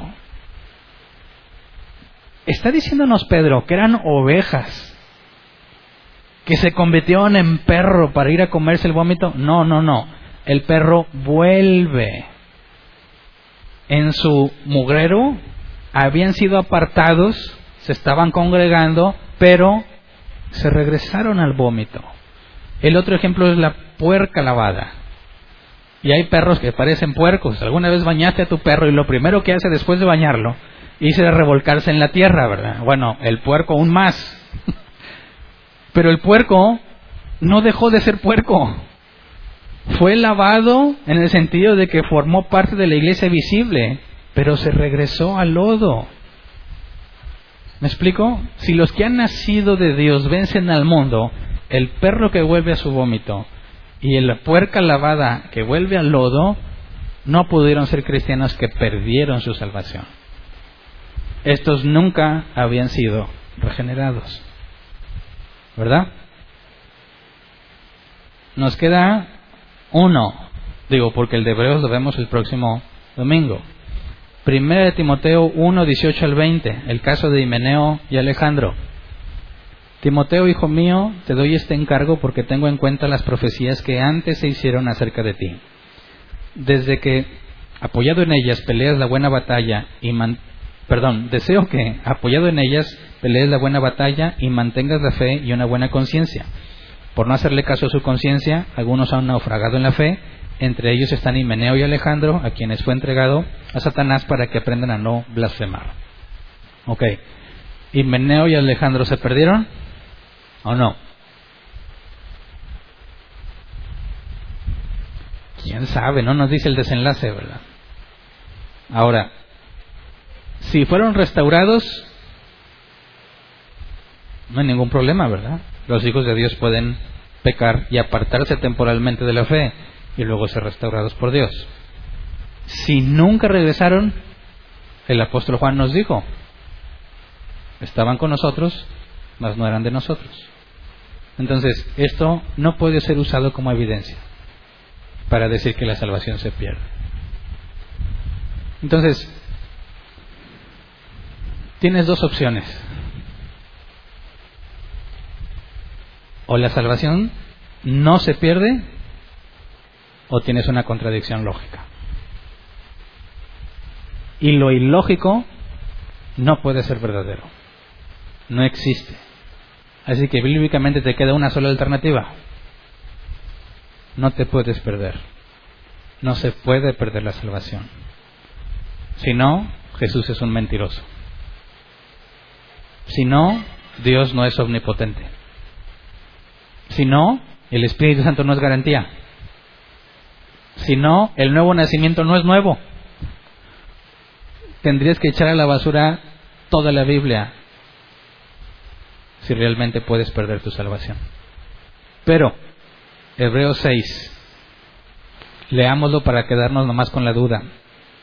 Es imposible que renueven su arrepentimiento aquellos que han sido una vez iluminados, que han saboreado el don celestial, que han tenido parte en el Espíritu Santo y que han experimentado la buena palabra de Dios y los poderes del mundo venidero, y después de todo esto se han apartado es imposible, porque así vuelven a crucificar para su propio mal al Hijo de Dios y lo exponen a la vergüenza pública.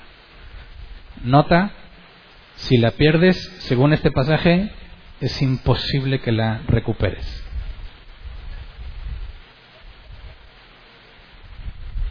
¿Puedes perderla si la tuviste? No. Entonces, ¿de qué nos está hablando aquí? En cuestión de la salvación, si la tienes, no la perderás. Si la pierdes, nunca la tuviste. Eso nos da luz sobre lo que pasa en Hebreos 6. Pero hay más cosas que considerar. Y esto es precisamente Hebreos 6 es algo que hace tropezar a muchos. Por eso, aunque podríamos decir tranquilamente que aquí no está hablando de cristianos, necesitamos darle un análisis más profundo para poder ver con detalle de qué nos está hablando y llegar a una conclusión bíblica, para que ninguno de nosotros pueda tropezar con este tipo de pasajes. Así que no se pierde, ¿verdad? Sin embargo, tienes que buscar la santidad, no para que no te pierdas, sino por gratitud, por lo que Dios ya hizo por nosotros. Entonces, no te vayas al libertinaje. No digas, uh, al cabo no se pierde. No.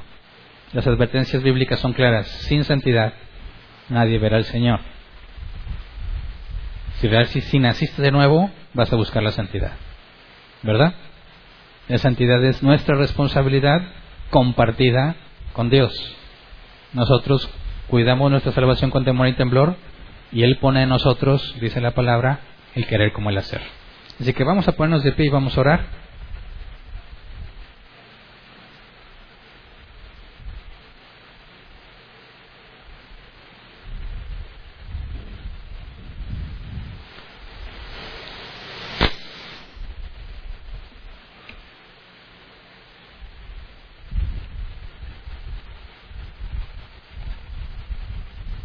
Nos falta considerar también este próximo domingo a Saúl.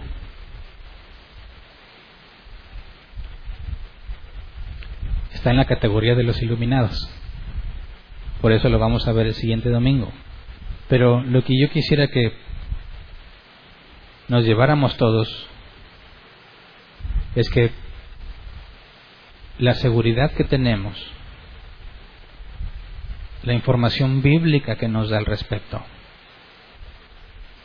las promesas de Jesús, la garantía, donde Él asegura que nadie las arrebatará de su mano, deben ser la base de nuestra santidad. Cuando no tienes ganas de hacer lo correcto, no debes descansar en que como que ya no te pierdes. Debes esforzarte sabiendo que no te pierdes. Y es aquí donde nos podemos confundir. No se trata de relajarnos en nuestros pecados, que al cabo nos vamos a salvar, no. Sino confiar, dado que es un hecho que nos va a salvar, eso significa que nos va a dar lo que necesitamos para vencer el pecado. ¿Me explico? Nuestra motivación al saber que nuestra salvación es segura es saber que Él nos va a dar la fortaleza que necesitamos. No vayas a hacer lo opuesto. No vayas a decir, bueno, me voy a dar un lujito, un descansito, me voy a permitir un poco, al cabo que sé que no me pierdo. Ese razonamiento es antibíblico. Y te va a pasar por la mente. Lo importante es que entiendas que es al revés. Cuando sientes que ya no puedes, que no tienes fuerzas, no tienes ganas, no tienes la motivación, acuérdate que Él ha prometido que nada te separará de su amor. Eso significa no que puedes pecar a gusto, sino que Él te va a ayudar a vencer ese pecado y no te va a dejar solo. Si lo entiendes de esa manera, vas a avanzar. Si no, Dios te va a disciplinar. Te va a enseñar que no puedes descansar en tu pecado, sino que tienes que luchar. Ya estudiamos eso en la santidad. Pero quiero hacer esta aclaración. No vaya a ser que confunda alguno. Todo me es lícito, mas no todo conviene. Todo me es lícito, mas no todo edifica. Todo me es permitido, pero no me dejaré dominar por ninguna cosa. Entonces pidamos a Dios que esto nos ayude a crecer, a confiar en Él para esforzarnos cada vez más en la santidad. ¿Ok? Señor, queremos darte gracias por tu paciencia, porque muchos de nosotros estábamos convencidos que al menos en una ocasión habíamos perdido nuestra salvación. De alguna manera concluimos que tú mentías. A veces ni siquiera sabíamos que te tratábamos por mentiroso. Tú dijiste que ninguna de tus ovejas perecería, que nadie las arrebataría de tu mano, pero yo decía que sí. Yo pensaba que me había perdido. Yo pensaba que Satanás podía robarme la salvación, sin darme cuenta que te hacía un mentiroso. Por eso te rogamos perdón, Señor. Y te agradecemos por tu enorme paciencia para con nosotros. Porque esa es nuestra mayor evidencia, tanto tiempo que nos toleraste, siendo inmaduros, siendo totalmente infantiles en nuestra manera de pensar, entregados a nuestras pasiones en muchas circunstancias, confiados en nuestra ignorancia, seguros de cosas que simplemente eran doctrinas de hombres, pero en tu misericordia te placiste restaurarnos. A pesar de nuestros pecados y nuestros delitos, Señor, a ti te agradó limpiarnos con la sangre de tu Hijo. Aún en tus caminos, Señor, nos has tenido mucha paciencia. Y tuviste bien mostrarnos tu palabra, por eso te rogamos que por medio de tu palabra podamos vencer el pecado que nos acecha, que por medio del enorme poder de Dios que resucitó de Jesús entre los muertos, que obra a nuestro favor, podamos descansar en ti, no pecando, Señor, sino esforzándonos.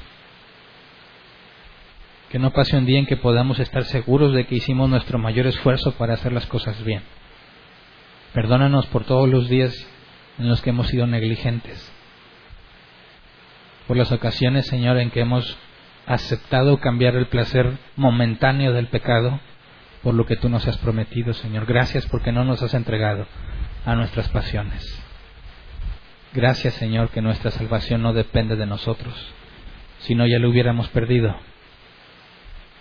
Gracias, Padre, porque tú te propusiste, según tu voluntad soberana, ordenaste que mi nombre fuese escrito en el libro de la vida. Me pusiste al cuidado de Jesús, me pusiste en sus manos. Me has dado la garantía de la promesa, tu Espíritu Santo, el consolador que estará con nosotros siempre. Nos has dado todo lo necesario para descansar en ti, esforzándonos cada día por ser cada vez más parecidos a ti. Por eso te rogamos, Señor, que nos permita ser congruentes, que en las cosas que hemos entendido podamos ponerlas en práctica, que las cosas que ya sabemos, Señor, las cuidemos en nuestras vidas y que ayudemos también a nuestros hermanos a avanzar. Enséñanos, Padre, a vivir de una manera congruente con todo lo que nos has enseñado, para que nuestro, testimonio ante los demás, te conozcan o no, hable de ti y no de mí, Señor. Queremos ser muestra de tu poder, no en la perfección que podamos mostrar o en las cosas buenas que podamos hacer, sino que a pesar de nuestros errores, a pesar de nuestros tropiezos, que tu misericordia sea visible en nuestras vidas. Sabemos, Señor, que estamos sujetos a muchas cosas en esta carne. Por eso te pedimos que nos enseñes a confiar en ti. A pesar de nuestros errores y nuestras deficiencias, concédenos a nosotros y a los que nos ven verte a ti, ver tu poder, ver tu restauración, ver tu perdón, Señor, ver tu disciplina, ver lo grandioso que eres, Señor, y lo miserables que somos nosotros, para que la gloria sea solo tuya, Señor. Gracias por todo lo que has hecho y lo que prometiste que harás. Amén.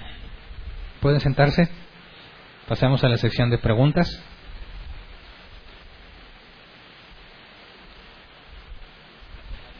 Gracias. Sección de preguntas. 15 minutos para responder. Si tienes una pregunta, levanta tu mano y te llevan el micrófono. Preguntas referentes al tema, ¿verdad? Si por alguna razón se nos acaba el tiempo y no alcancé a contestar todas las preguntas, puedes acercarte al final, ¿verdad? A tratarlo conmigo directamente. ¿Hay ahí un, el micrófono? Bueno, bueno. Una pregunta. ¿Sí? Entendiendo en el papel de anciano de alguien de la iglesia. Sí. Ahorita se mencionaba el caso de Pedro que negó a Cristo y sabemos que después de eso siguió él predicando la palabra. Ujú. Eh, anteriormente también vimos, por ejemplo, un, un ejemplo de adulterio en, en un anciano de la iglesia. Y pues ya no es irreprensible y ya no puede volver a, a ser anciano. ¿Cómo podemos explicar o qué diferencia habría en alguien que negó a Cristo, que entiendo que sí pudiera volver a ser anciano, Ah, y alguien, por ejemplo, que cometió adulterio o, o a lo mejor siendo anciano pasó una etapa de que fue alcohólico otra vez y después vuelve arrepentido, etcétera? Ok, buena Eh, ¿Cómo pregunta. explicamos eso?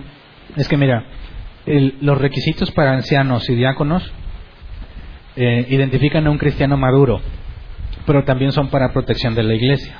Es decir, cuando hablas de alguien que no tiene los requisitos para ser anciano por una falta moral grave, como el caso que mencionas, alguien que apostata de la fe, alguien que comete un error que pone en duda su salvación, no puede ser reinstaurado como anciano precisamente no porque a él le falte algo o porque no haya sido perdonado totalmente, sino para el bienestar de la iglesia. Porque cuando vengan los nuevos y se lleguen a enterar de lo que él hizo, una persona nueva que aún no tiene la madurez para distinguir entre lo que Dios hace en la vida del hombre y lo que el hombre en su negligencia puede llegar a ser, puede ser un tropezadero muy grave, incluso para los no creyentes. Imagínate que alguien que se diga cristiano y que caminó como anciano y lo pescan como pedófilo y después lo reinstauras en la iglesia porque dio evidencia de arrepentimiento y lo vuelves a ser anciano y tiene contacto con los niños ¿no generaría tropiezo para muchos el saber el historial que él tuvo? Dices, claro que sí, pero no dudamos que haya sido totalmente eh, perdonado por Dios, pero por protección a los demás, a la conciencia de los demás, para no ser tropezadero a los demás, no puede volver a funcionar como anciano o un rol donde tenga autoridad sobre otros por la experiencia que ya se tiene de él. Entonces, eso es para protección de la iglesia ante posibles tropiezos, no porque pongan en duda la restauración del individuo. ¿Me explico? Si alguien que negó a Cristo, ¿sí puede volver a ser anciano o tampoco? Depende.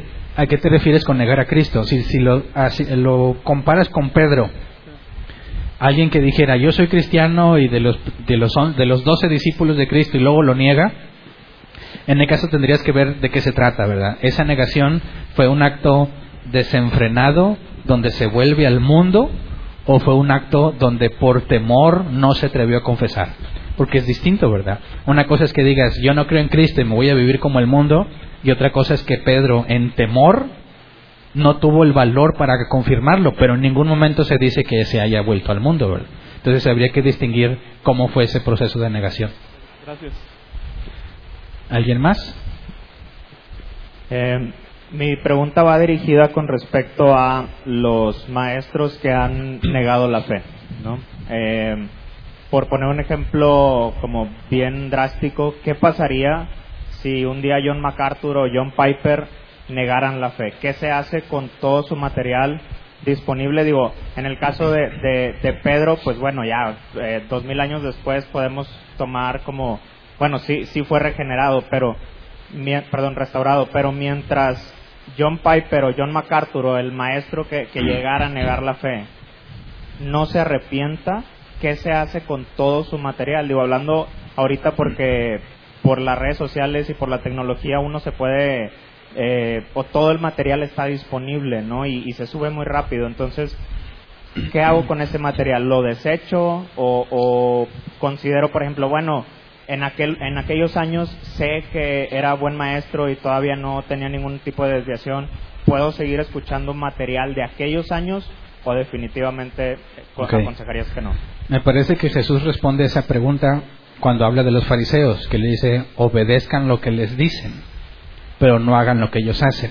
Es decir, una distinción entre la palabra bíblica predicada y lo que el individuo hace en cuanto a sus obras si Jesús nos dice o les decía, hagan lo que dicen. ¿Por qué? Porque estaban hablando de las cosas que Dios quiere y en ese caso estaban interpretadas correctamente. Pero no imite su comportamiento, me parece que ahí está la clave, ¿verdad? Si alguien apostata de la fe, se examina su doctrina y no hay error, no tendrías por qué descalificarla, ¿verdad? Pero si apostatan y su doctrina está contaminada, entonces la descartas. Pero no porque le des credibilidad a la palabra por las obras del individuo, porque ninguno somos perfectos, ninguno podemos hablar la palabra de Dios con todo lo que requiere la vida del cristiano, todos tenemos defectos, entonces hay que hacer esa separación como Jesús lo indica. Ok, gracias. ¿Alguien más? Sí. Buenos días. Ah. Eh, en el caso de la, del el ejemplo que viene ahí de la el perro y la puerca, el puerco que vuelven a su... Eh, si, si al decir que es, es, perro y es puerco, está hablando de que no son de nuevo nacimiento. O puede ser que si vuelve al, al, a lo malo, pero si se vuelve a salir, es restaurado, entonces sí se puede considerar que es una persona nacida de nuevo. Ah, ok. No, es que mira, si al ser ovejas de Cristo, les dijo a ustedes, eh, mis ovejas oyen mi voz y me siguen, ¿verdad? Entonces, si tú naces de nuevo y eres puesto en las manos de Cristo y Él es el buen pastor, es una oveja de Él. ¿Cómo es que una oveja se convierte en perro o se convierte en puerco, según la ilustración de Pedro? Eso es imposible, ¿verdad? Si el perro vuelve a su vómito es porque nunca fue oveja. Si existiera la posibilidad de que la oveja se convierta otra vez en perro, ya tienes esto. Eso implicaría que Jesús fracasó. No pudo cuidarte, no pudo mantenerte en sus manos, no pudo ser el buen pastor. ¿Qué hace el buen pastor cuando una oveja se descarría? Dijo Jesús, deja las 99 y va en busca de esa oveja y la regresa. Esa es la disciplina que reciben los hijos de Dios. Entonces, sería equivocado decir que alguien, una oveja descarriada, es un perro o un puerco. No aplica, está descarriada nada más. El padre la va a restaurar, pero en ningún momento dejó de ser oveja. El perro y el puerco que vuelven a su vómito o al lodo demuestran que nunca fueron ovejas. ¿Me explico? Sí, nada más la, duda es si, si, el, si se es restaurada o es, rescatada, entonces no era perro. Sigue siendo una oveja rebeldona, pero oveja, ¿verdad? Con una buena disciplina se corrige. Gracias.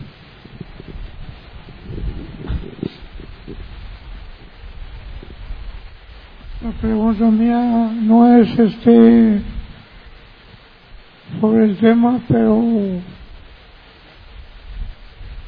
este es parecido. Dice, no recuerdo la, la cifra, la, la cita, pero dice que que no por obras se salvará, no por obras, sino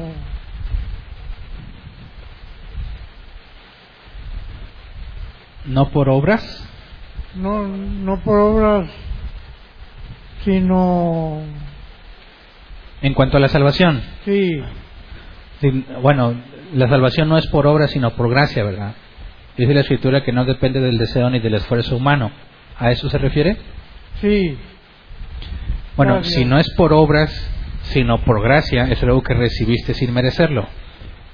Y si Cristo nos tiene en sus manos y Él es nuestro pastor, no hay ninguna obra que nosotros podamos hacer que Él haga que Él deje de amarnos o de cuidarnos, ¿verdad?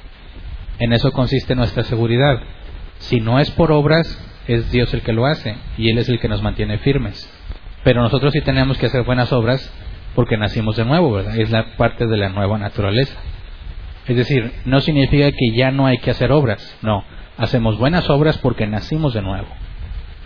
En el libro, en el libro de el, libro más, más corto de la Biblia habla de habla de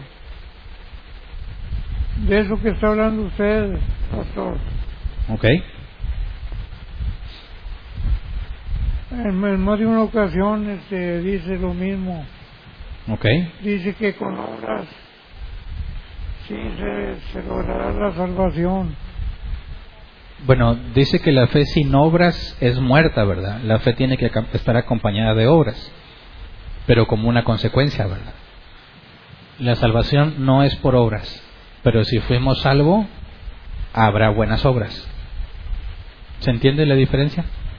Sí, claro, gracias. Muy bien. ¿Alguien más?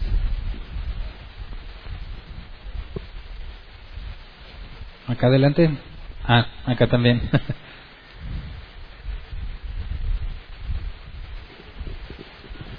Sí, buen día. Pastor, creo entender lo que bíblicamente habla acerca de la salvación, que no se pierde. Ah, más o menos lo entendía mientras te escuchaba, que la Biblia dice que los que son salvos nunca van a perder nunca perderán la salvación, que la salvación no se pierde. Eh, el detalle es que hasta donde yo alcanzo a ver, la Biblia no dice quiénes van a ser salvos. Eh, es un tema que hemos platicado en lo personal, O sea, no dice Chanita, Juanita, Pedrito y Luisito, ¿verdad? Entonces, quiero entender eso, que la salvación no se pierde, no hay problema. Ah, pero escuchando, pastor, tu exposición, pensando en esas personas que incluso llamaste cristianos, estamos aprendiendo que esos cristianos pueden caer, pueden pecar, pueden incluso llegar a apostatar de la fe, eh, podrían o podríamos parecer trigo y a lo mejor son cizaña. Algunos no solo podrían parecer ovejas, sino en el caso que tú mencionas de pastores de iglesias reformadas. Bueno, entonces, eso que estamos aprendiendo, pastor, dices tú, esas personas llegan a caer, llegan a tropezar, llegan a pecar. Y como no somos Dios en uno mismo, y no sabemos qué va a pasar en el futuro, si vamos a ser restaurados o vamos a ser disciplinados y no conocemos el final de las cosas en nuestras vidas ah, personales, como preguntaba el hermano, pues, y al final que terminé siendo puerco o perro o terminé siendo una oveja rebeldona o descarriada. Como no tenemos ese conocimiento, pastor, la pregunta a lo que voy es a esto. Dios me libre de usar, la duda es un arma del enemigo. No quiero meter duda. En la seguridad y la salvación de la que habla la Biblia estoy completamente de acuerdo. Pero la pregunta específicamente es esta, doctor. ¿Qué tan segura es la seguridad que puede tener un individuo en su misma salvación? Si está aprendiendo que puede caer, que puede pecar, que puede ser incluso pastor de una iglesia reformada, que puede llegar a, negar la fe y como no sabe el futuro y no sabe si va a terminar siendo perro, puerco, oveja descarriada, porque no sabe si Dios lo va a llegar a restaurar o disciplinar. ¿Qué tan segura es esa seguridad que si me vuelves a preguntar, ¿quién está seguro de su salvación? Pues yo por eso no levanto la mano, porque no estoy tan seguro. Pero eso es lo que resolvimos el domingo pasado, ¿verdad? Ah, se me, se me olvidó comentar, pastor. Esas personas con toda la santidad que pudieran aparentar, o sea, no solo, no solo parecen ovejas, son pastores de iglesias reformadas, parecen trigo, o sea, parece que tienen una vida santa, pero sin embargo creo que lo que estamos aprendiendo, pastor, es que aún y esos hombres, con sus vidas santas que pudieran aparentar tener, están expuestos a lo que estamos aprendiendo, que pueden ah. caer, que pueden... Pero es que tú estás viendo perspectivas diferentes, es decir, yo lo, lo dije hoy, tú no puedes estar seguro de si una persona en particular es salva o no hasta el fin de sus días, ¿verdad? Pero cuando hablamos de la seguridad y la salvación es algo personal que ves en ti, no la podemos asegurar en alguien fuera de ti. Entonces, no nos confundamos. Si tú, ya lo vimos, si tienes santidad, ¿verdad? Te estás mortificando, estás vivificando, estás creciendo en santidad, amas a Dios, buscas agradarlo, eso no lo hace un no regenerado. En base a eso tienes la certeza de que tú eres salvo. Puede ser que en ocasiones dudes cuando pecas gravemente, pero eso no significa que dejaste de serlo. Porque si tú eres un hijo de Dios y vas a ser restaurado, vas a volver a obtener la confianza. Por eso dijimos el domingo pasado, puede que haya días en que los dudas, lo dudes, perdón, pero la verdadera seguridad vence cualquier duda. Vuelves a, a confiar. Pero el que no lo es y nunca lo ha sido, su seguridad es falsa porque a pesar de que hace lo malo, se ha convencido de que es hijo de Dios. Es decir, no hay santidad. Entonces no nos confundamos. Yo puedo estar seguro de mí mismo, pero no estoy seguro de ti. Porque si yo te veo ahorita como anciano, lo que sea, y luego caes, aún así no puedo asegurar, que no eres salvo. Tengo que esperar, estoy limitado. Mi esperanza es que Dios te dé restauración.